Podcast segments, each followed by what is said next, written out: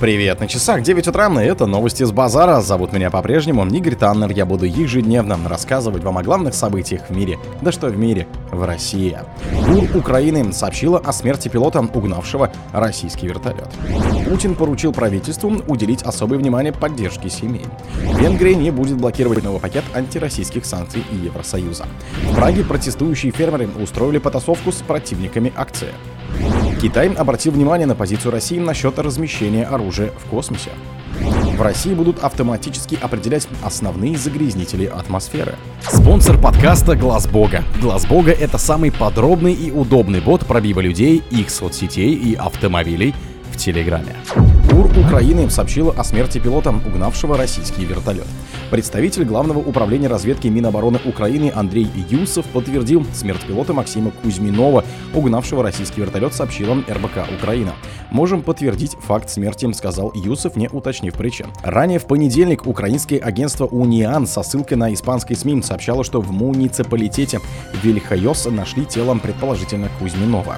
При этом в гражданской гвардии Испании на РИА Новости заявили, что не могут подтвердить сообщение об убийстве перебежчика. Испанский новостной портал Huerca News, написавший со ссылкой на неофициальные источники в гражданской гвардии о смерти пилота, позже удалил эту новость со своей страницы в соцсети X. Путин поручил правительству уделить особое внимание поддержке семей. Президент Владимир Путин поручил правительству уделить особое внимание поддержке семей в 2024 году. Соответствующее поручение опубликовано на сайте Кремля. Правительству Российской Федерации совместно с исполнительными органами субъектов Российской Федерации и Банком России при реализации мер по достижению национальных целей развития Российской Федерации на период до 2030 года уделить особое внимание решению в текущем году следующих ключевых задач, говорится в документе. Среди них глава государства отметил обеспечение народа сбережением, защиту материнства и детства, поддержку семей, имеющих детей и укрепление семейных ценностей. Доклад по выполнению поручений нужно предоставить до 15 марта, 1 июня и 1 декабря 2024 года. Президент назначил ответственными премьер-министра Михаила Мишустина, высших должностных лиц в регионах, а также главу Центробанка Эльвиру Набиулина. Венгрия не будет блокировать новый пакет антироссийских санкций. Будапешт не будет блокировать 13-й пакет антироссийских санкций Евросоюзом, так как на этапе его подготовки удалось убрать все пункты, противоречащие интересам Венгрии, заявил глава МИД страны Петер Сияртом, чье выступление транслировал телеканал М1. О потенциальном 13-м пакете санкций могу сказать, что удалось в ходе подготовки убрать все те части, которые вредили бы венгерским интересам, поэтому в этой ситуации нет смысла накладывать вето. В то же время я думаю, что Евросоюз принимает плохое решение и не только в связи с 13-м пакетом, но и 12 раз до этого сказал дипломат. Сияртов подчеркнул, что ограничения в отношении Москвы гораздо больше навредили их инициаторам, чем экономике России, а ее энергоносители по-прежнему поступают в Европу, но через третьи страны и гораздо дороже. Незадолго до этого глава венгерского МИД выразил мнение, что Евросоюз хочет принять новый пакет санкций против России, чтобы угодить США, либеральным СМИ и неправительственным организациям. Он назвал это демонстративным шагом накануне годовщины начала спецоперации. В Праге протестующие фермеры устроили потасовку с противниками акции. Чешские фермеры, приехавшие в Прагу для участия в акции протеста, устроили потасовку с оппонентами. В ситуации пришлось вмешаться полиции, сообщил Чешское ТВ. Перед началом митинга на Малостранской площади, где собиралось около тысячи участников протестной акции фермеров, появилась группа граждан с флагами Евросоюза. Судя по отдельным выкрикам этих людей, они пришли выразить недовольство действием съехавшихся со всей части страны аграриев, которые, кроме прочего, от властей выхода из Зеленого соглашения Евросоюза, наносящего, по их мнению, вред чешскому сельскому хозяйству. Представители обеих групп несколько минут с зычными выкриками подталкивались друг с другом, пока их не развела полиция, рассказал телеканал.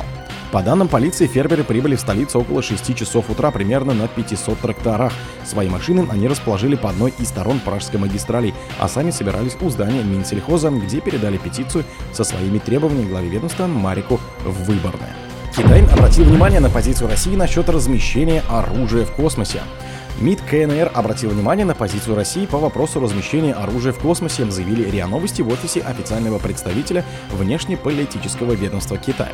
Ранее издание The New York Times сообщило, что госсекретарь США Энтони Блинкин на Мюнхенской конференции по безопасности просил министров иностранных дел Китая и Индии призвать лидеров своих стран отговорить президента России Владимира Путина от якобы имеющихся у него планов о размещении в космосе ядерного оружия.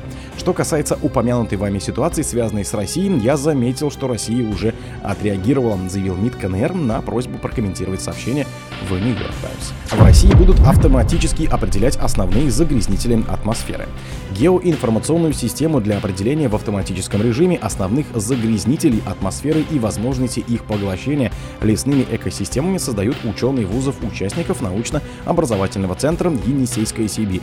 По мнению авторов, разработку после тестирования в Красноярском крае можно будет внедрять и в других субъектах РФ, сообщили в проектном офисе НОЦ.